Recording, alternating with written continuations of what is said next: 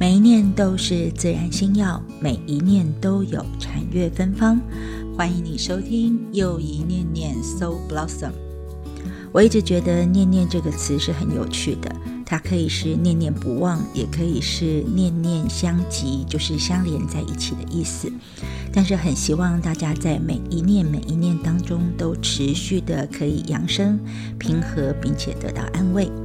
而这一念，我们来到的是阅读时光，在阅读的是《自然心药》这本好书。其实，在这本书里面探讨非常多生活与生命的课题。他说，我们在生活中或者是生命历程里，一定会遇到很多的事件跟状态，而这些事件状态会让我们产生非常多的情绪。但是，你有好好的去看待并且平衡你的情绪吗？当面对一个会使你的身体或者是生命有所转折的重大疾病或者事件或者课题的时候，我们通常都是会愤怒的。但是你有好好的善用愤怒的能量去重新建立肯定自我的重要疆界吗？在日本有一种修复陶瓷的工艺叫做金扇。意思就是，虽然有了裂痕跟碎片，但是把陶瓷器补起来的时候，并不特别的去把裂痕掩饰起来，反而用金粉去彰显这个修复的痕迹。这给我们的身心疗愈带来很大的启示。也就是说，受苦能够让我们的生命力释放出来。有的时候是愤怒，有的时候是责怪，有的时候可能是自怜自爱。但最终或许都能让我们领悟怎么样去爱生命，并且使生命过得更好。一起来听读《自然心药》当中第四章“容器与另一种静默”。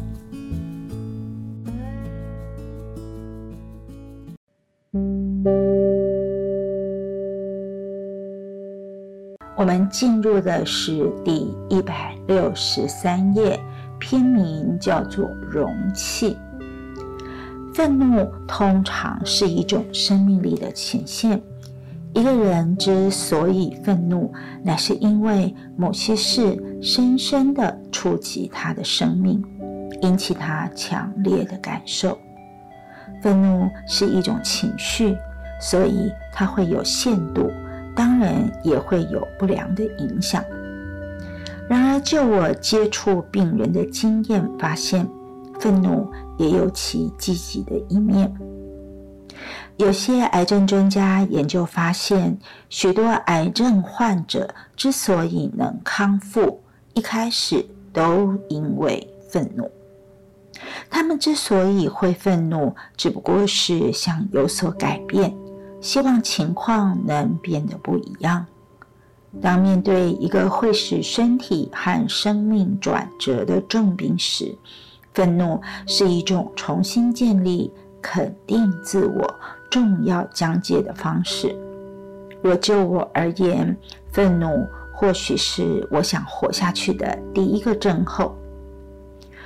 我在工作中所遇到的最愤怒的一个人，是个罹患骨癌的年轻男孩。念高中及大学时，他是橄榄球校队的一员。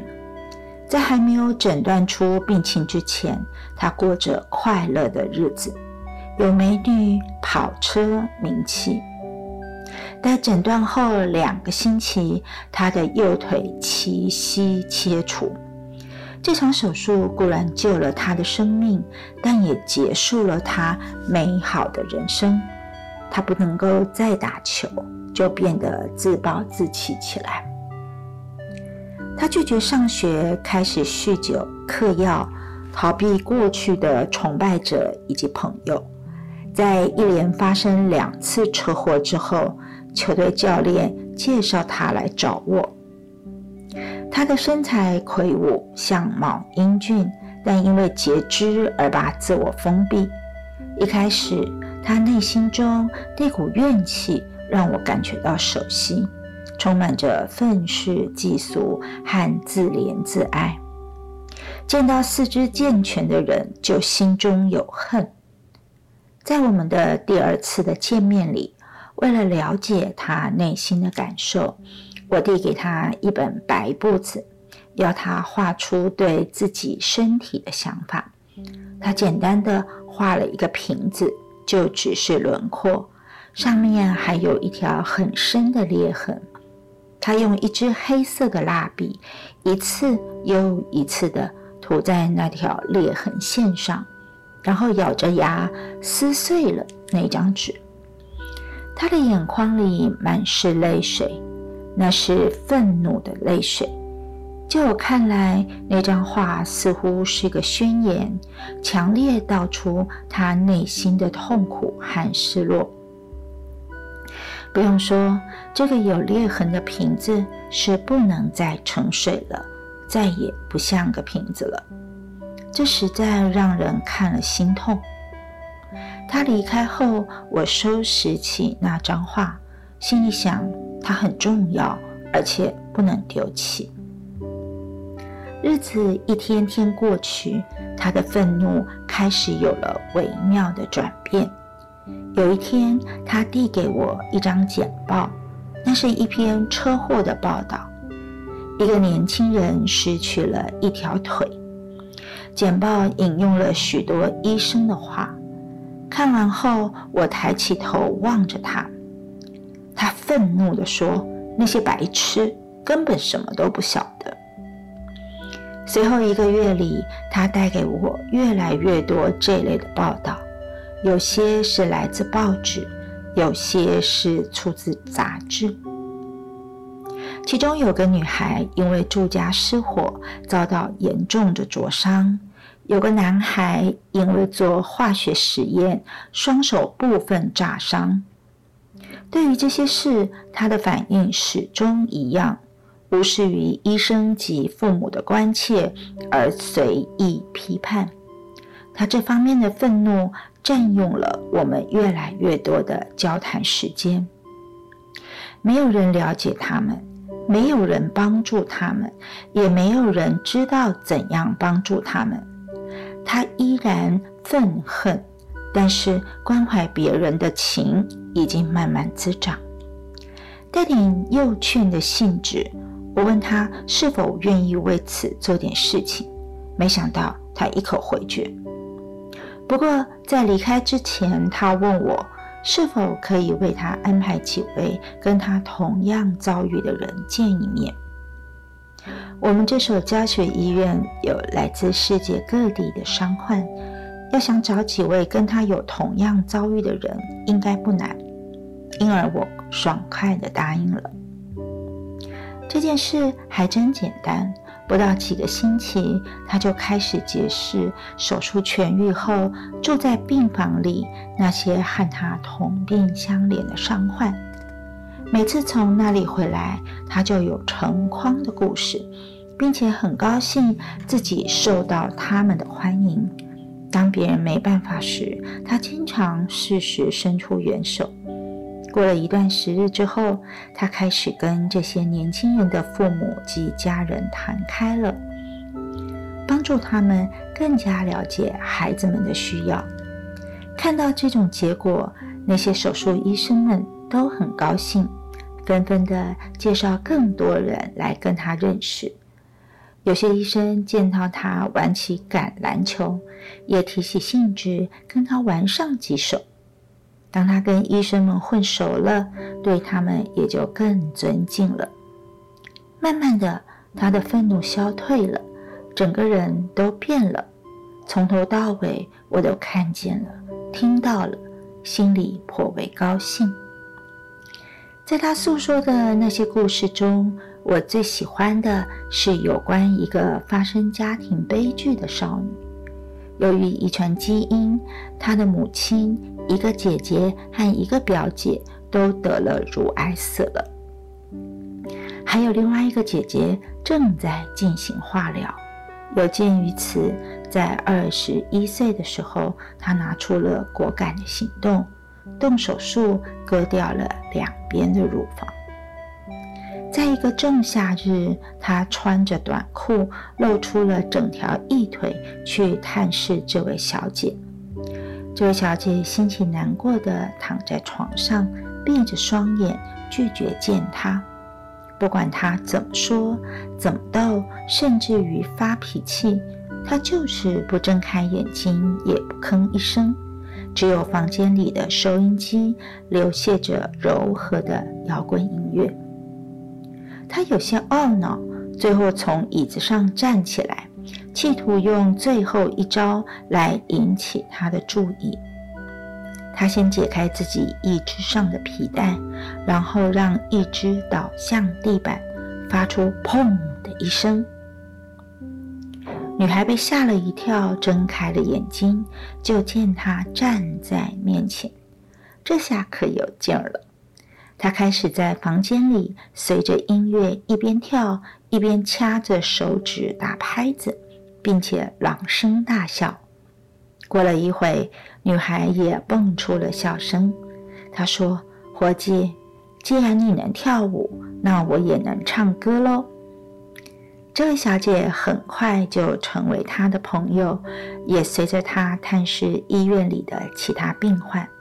由于他还在学，所以呢，也力劝，这位男生重返学校攻读心理学，为自己的未来好好打算。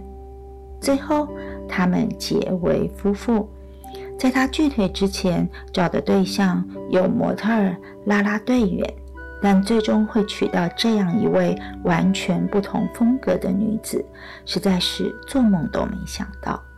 不过这已是后话，早在这之前，他的心理复健就结束了。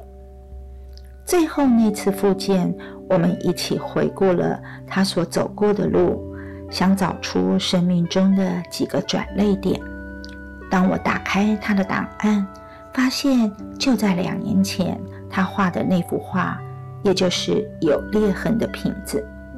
问他他是否还记得怎样形容自己的身体？他把那幅画拿在手上，仔细端详了一阵子，然后说：“你晓得吗？其实这幅画尚未完成。”我愣了一下，伸手递给他一盒蜡笔。他拿出一支黄色的。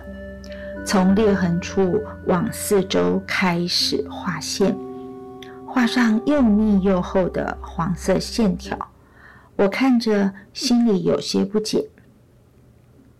他微笑地看着我，最后用手指着裂痕，轻声说道：“光线就是从这里透出来的。受苦或折磨，其实是生命升华的催化剂。”不仅基督教有这种见解，差不多每一种宗教都是如此。然而，积累了二十年治疗癌症患者之经验，从他们所受的痛苦和折磨中，让我发现，与其说那是一种宗教的教导或信念，倒不如说那是某种自然定律。也可以这么说。不需上天的启示，只要我们能仔细耐心地观察周遭，就能明白各种的道理。受苦能让我们的生命力释放出来，有时是愤怒，有时是怪责，另有时是自怜自爱，但最终或许能让我们领悟怎样去爱生命，让生命。过得更好。下一则故事，我们来到了第一百六十九页，片名叫做《另一种静默》。在我当医生的头一年里，有位患有血癌的女病人，她芳龄十五，是一对老夫妇的独生女。当时血癌不像今日这么好治，而所采用的化疗非常毒。往往拉长了孩子住院的时间。这个女孩住院治疗了好几次，但病情日渐恶化，我们几乎没有多少时间了。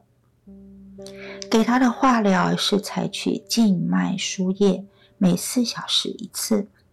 虽然输液是由他的主治医生决定。但住院期间的每天二十四小时里，就由我们这些住院医生来执行。每当到了输液时间，十五分钟前，我就会到治疗室准备。由于他的药有腐蚀性，而且是浓缩的，所以我得穿上围裙，戴上护目镜、口罩及手套。这么打扮下来，我十足成了全副武装的战士。随后，我便从药品管制间拿出一小瓶杀死癌细胞的药水，拉开针筒，小心翼翼地从里面挤出适量的药水。注入另一瓶生理食盐水内，这时我才可以卸下围裙、护目镜及口罩，不过手套还是得戴着。然后把这瓶稀释的药水送到葛洛亚的床前，待找到他手臂上的静脉，我便插进点滴针头，让那瓶毒液缓缓滴进他的血管内。说实在的。我不喜欢做这件事。我和格洛亚很少谈话，那是因为当时医院有规定，若未取得病童父母的同意，不得与病童讨论病情或有关死亡的事。不用说，格洛亚的父母是不会同意，他们甚至还在护理站贴了张纸条，提醒我们不要跟格洛亚谈论他的病情。另外，在葛洛亚的病床前也贴有这样一张纸条，个中的意思再明显不过了。当时我尚未满二十四岁，只比葛洛亚大八岁，而且我们都身上有病，也都可能死亡，但却被一道无言的墙所分隔。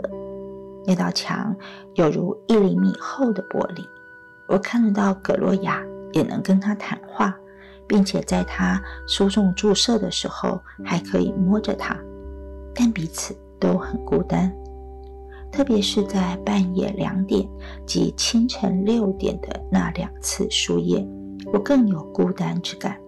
或许是因为四周较暗，也或许是我步伐的回音，使得那种孤独感更让人难受，更叫人害怕。有一晚。那道墙垮了，而且垮得很自然。当时正是半夜两点，要给葛洛亚输液的时间。我打开他的房门，领亮床边的小台灯，轻轻摇醒他。躺在一团光晕之中，他盯着我，做着输液的准备。针头很容易就扎进他的血管，随之我用胶布把针头固定。启动了码表，我把他的手背轻轻推进毛毯里，问他是否要点什么。我们的目光交汇在一起。他问道：“瑞美医师，我会不会死？”这句话让我百感交集。我晓得该怎么说，可是要我否认，却怎么也出不了口。于是我告诉他，我们会尽一切力量，不过病情却越来越恶化。如果还是这样的话，那么他很可能会死。他合上了眼睛，过了一会说：“他早就知道了，不过要求我别告诉他的父母。他不认为父母受得了这个打击。”我问他是否时常想到死这件事，他点了点头。他说：“他知道。”我问他：“你对死最无法忍受的是哪一点？”他说：“是不晓得死是怎么回事。”他还问我：“可曾见过人死？”我说：“见过。”于是他要我说一说。当时我所见过的死并不多，不过还是讲了两则亲眼见过的事。他一直不晓得死。并不痛，似乎还有点舒服。我问他这么说，他会不会有些失望呢？他说不会，并且还要我多说一点。然而这时已差不多天蒙蒙亮，我答应等到六点的输液时再谈，而此刻最好他先睡一下。他很听话，闭上了双眼。我没关灯，退出了病房。到了六点，我们又接续先前没讲完的话聊下去。他的父母不信宗教，哪一年他的小狗狗死了，他从父母那里所晓得的死就是结束。他很怀念那条狗，问我是否也认为死是一种结束呢？我说，截至目前，人们并不完全了解死亡。然后就道出自己的观点：死很神秘，它可能是生命的结束，也可能不是。我们两人都想知道生命是否有另外的方式。我们还谈到天堂以及死后的其他可能性。他很惊讶，竟然多数的人都相信来世。我对他说：“哲学家及有些人一直在探索死亡的奥秘，并且还写成书。不知道他是否同意我带这类书给他看。”他点头答应了。接下来的那个礼拜，我们就看那些书，同时也讨论。有时候他的朋友在，就加入一起讨论。在我所受的医师训练里。从来没有探讨过死亡这种话题，虽然曾经探讨过有关垂死病人的管理，但那毕竟还有些距离。念大学时，哲学曾是我的主修科目，也曾因此使我差点进不了一流的医学院。不过此刻就有用武之地了。我发现自己喜欢上了这种交谈，得以了解格洛亚的想法和看法。有天晚上，他告诉我说，他也喜欢这种交谈，并且认为这使他对死亡的恐惧减轻不少。当时我对心理学的了解不多，不过发现这么简单的聊聊，即使没有答案，却也有心理治疗的效果。虽然我在心理病理学方面受过很好的诊断训练，不过却没有学会如何治疗恐惧。日子一天天过去，可以明显看出化疗并无法控制葛洛亚的病情。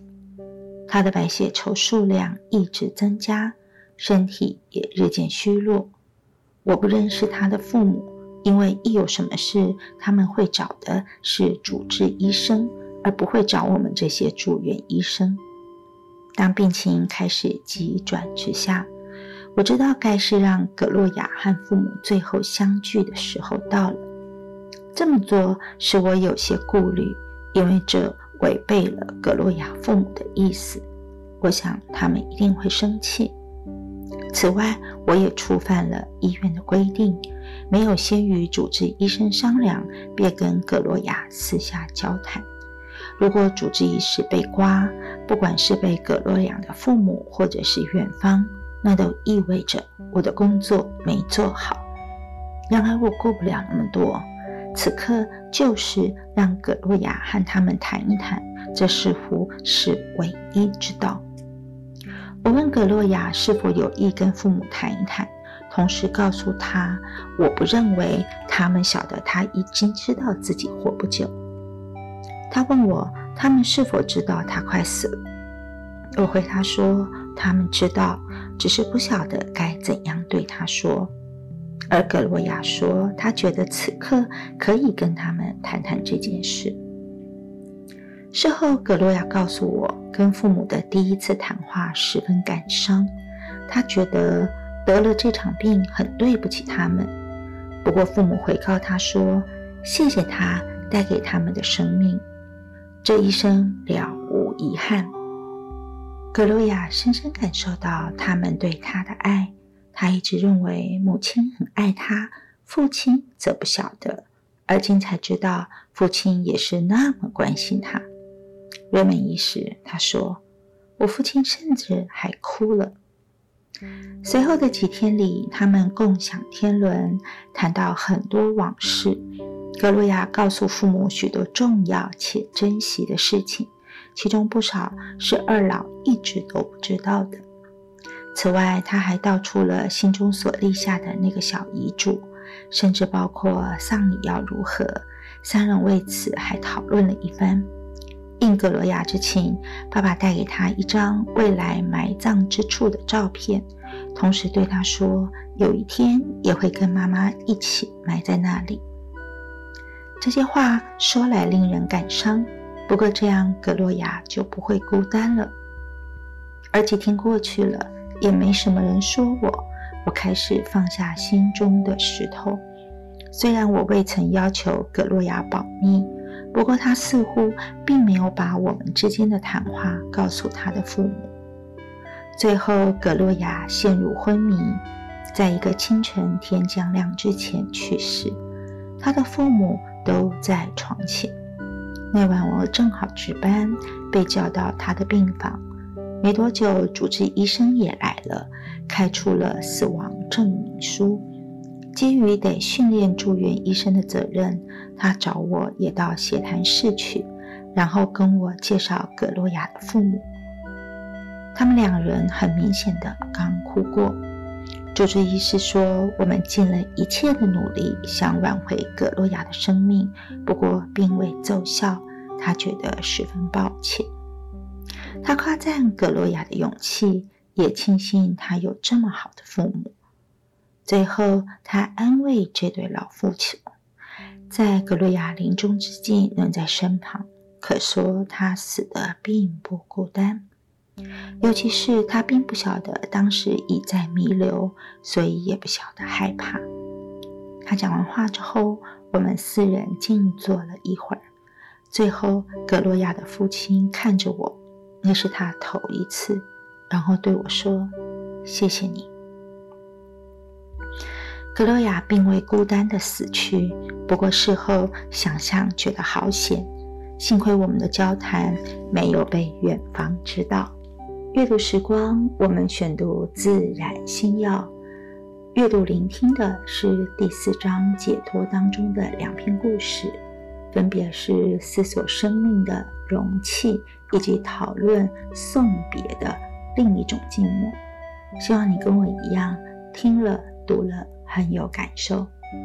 下一次我们将继续幸福修炼阅读时光，持续阅读自然星耀的第四章。